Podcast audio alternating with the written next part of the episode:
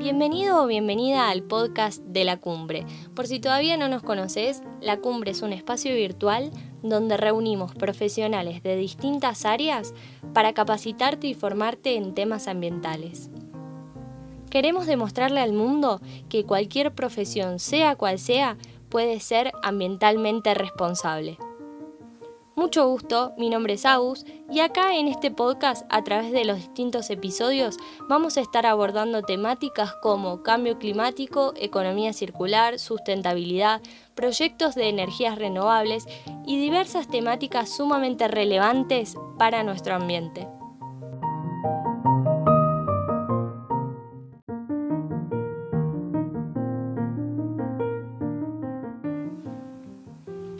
Bienvenidos al décimo episodio del podcast de la cumbre. Hoy, como en cada episodio, te propongo que me regales un rato de tu tiempo mientras das un paseo o te ejercitas, que yo, mediante información verificada, te voy a estar contando sobre la industria ganadera y su impacto ambiental. Hoy vamos a contar no con uno, sino con dos invitados que cada uno desde su profesión nos va a estar explicando por qué esta industria es tan contaminante y qué tan viable es una dieta basada en plantas.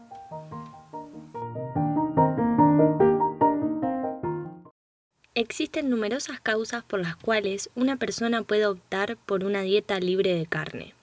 Por cuestiones de salud, para no contribuir al maltrato animal, quizá por motivación espiritual o por el cuidado del planeta al decidir como consumidor no contribuir al deterioro ambiental que genera la industria ganadera.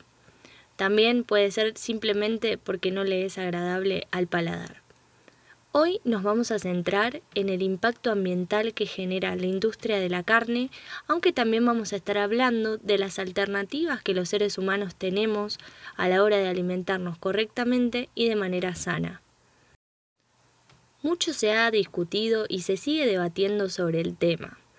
Por su lado, los defensores de la ganadería sostienen que esta industria no contamina tanto comparada con la del transporte y que la proteína animal es fundamental para el ser humano.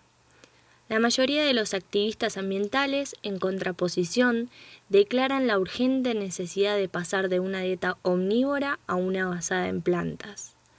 Por su parte, muchos defensores del sector automotriz se suman al discurso de los ambientalistas, plantándose frente a la, industria ganadera solo para que no se los etiquete como el principal contaminante a escala global. Lo cierto es que existe innumerable evidencia científica que apunta a que la ganadería afecta en alarmantes dimensiones a nuestro planeta.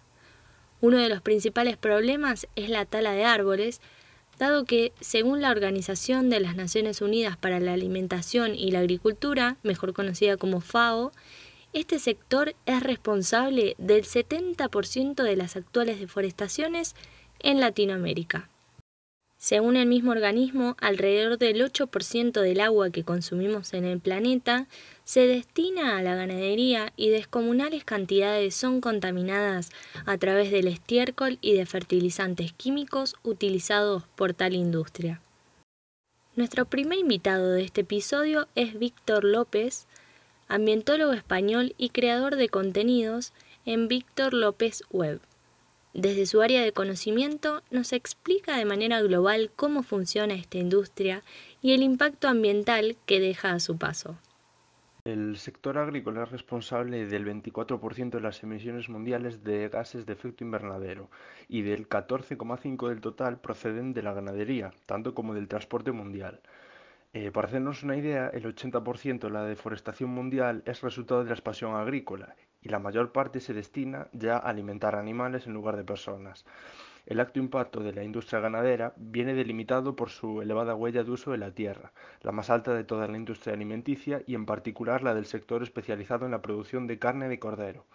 Asociado a ello, nos encontramos con el problema del cambio de uso del suelo, haciendo que no solo se produzca la rotura del ciclo del carbono por deforestación, sino que también se pierdan sumideros naturales del mismo.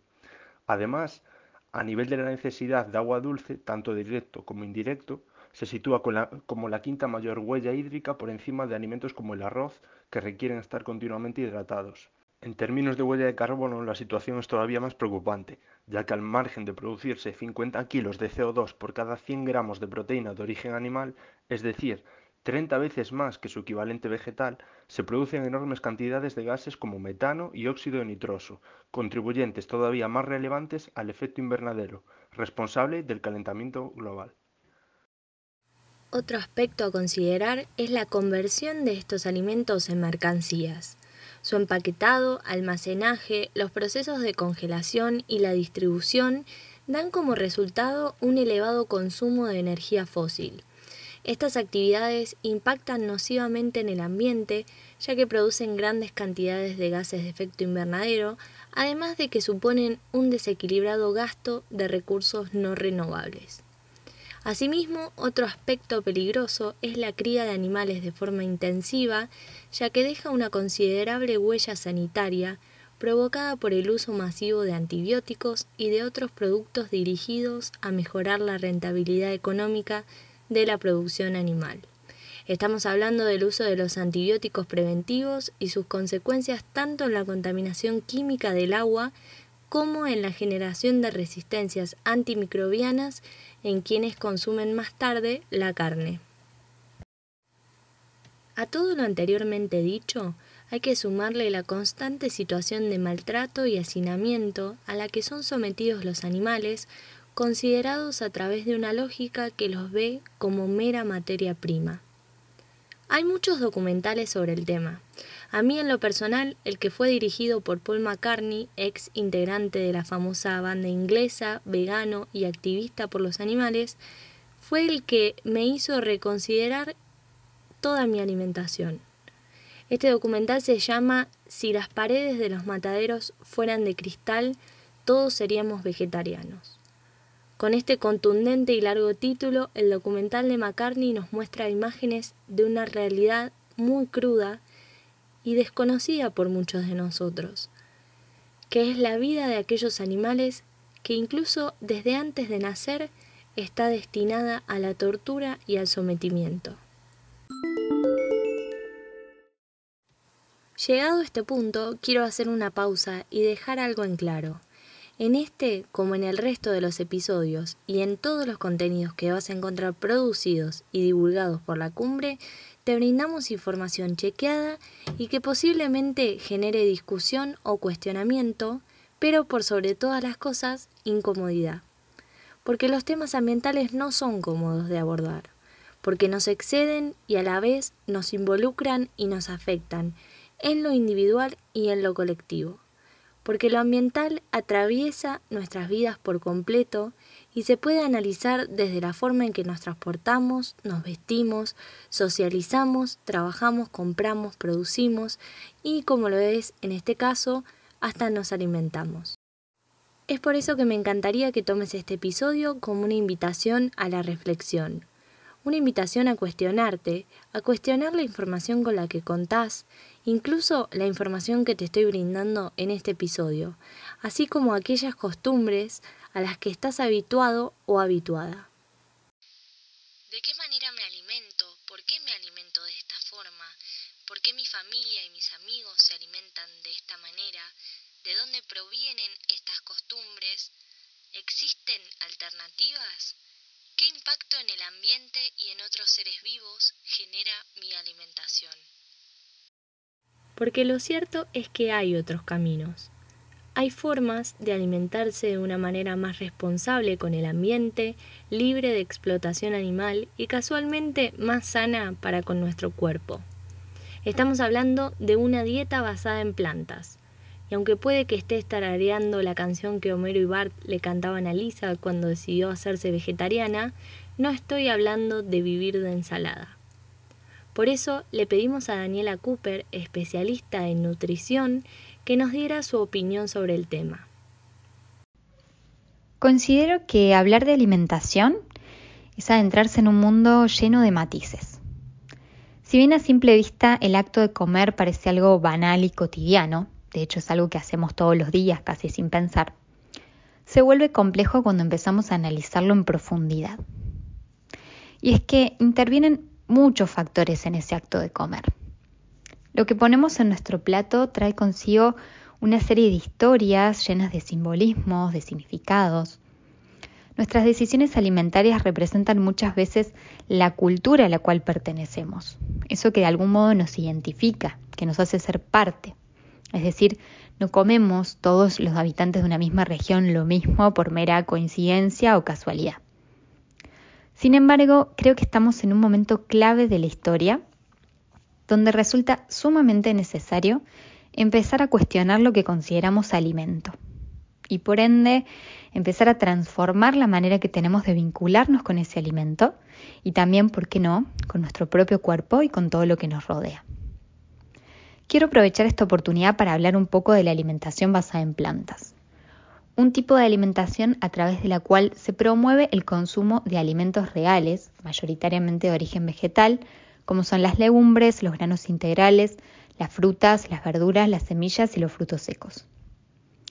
La buena noticia es que en estos alimentos habitan nutrientes esenciales como el calcio, el hierro, las proteínas, los ácidos grasos, las vitaminas, que resultan necesarios para cubrir los requerimientos nutricionales de todas las etapas de nuestro ciclo vital, es decir, desde que somos niños hasta que somos ancianos.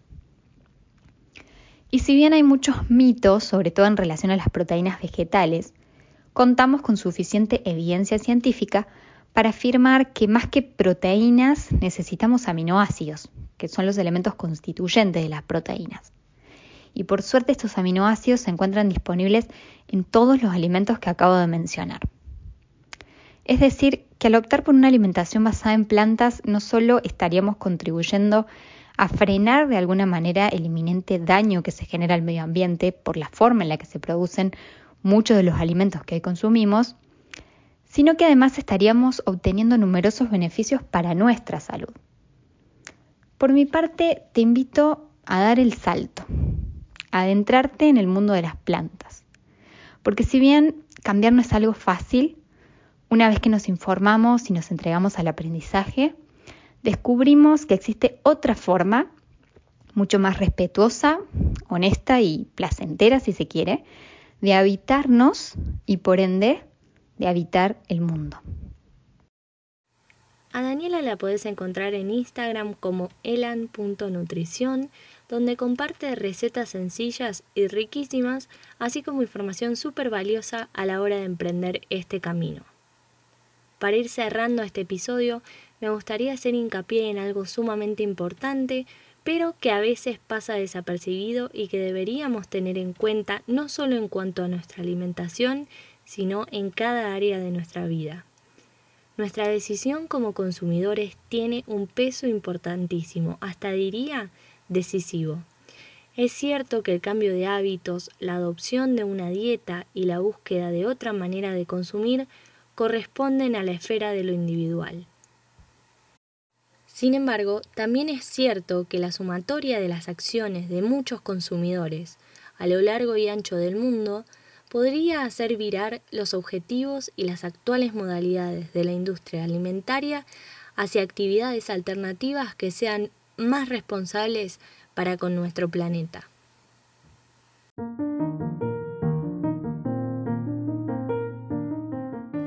Y eso fue todo por el décimo episodio del podcast de la cumbre cargado de información verificada y de aportes de especialistas como a mí me gusta.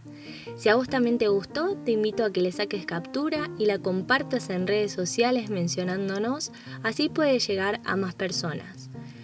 No te olvides de seguirnos en Instagram como cumbre.ambiente, donde también compartimos información sobre temas ambientales, cambio climático, sustentabilidad y donde vamos a estar anunciando varias novedades. Gracias por estar del otro lado, te mando un abrazo virtual y te espero en el próximo episodio.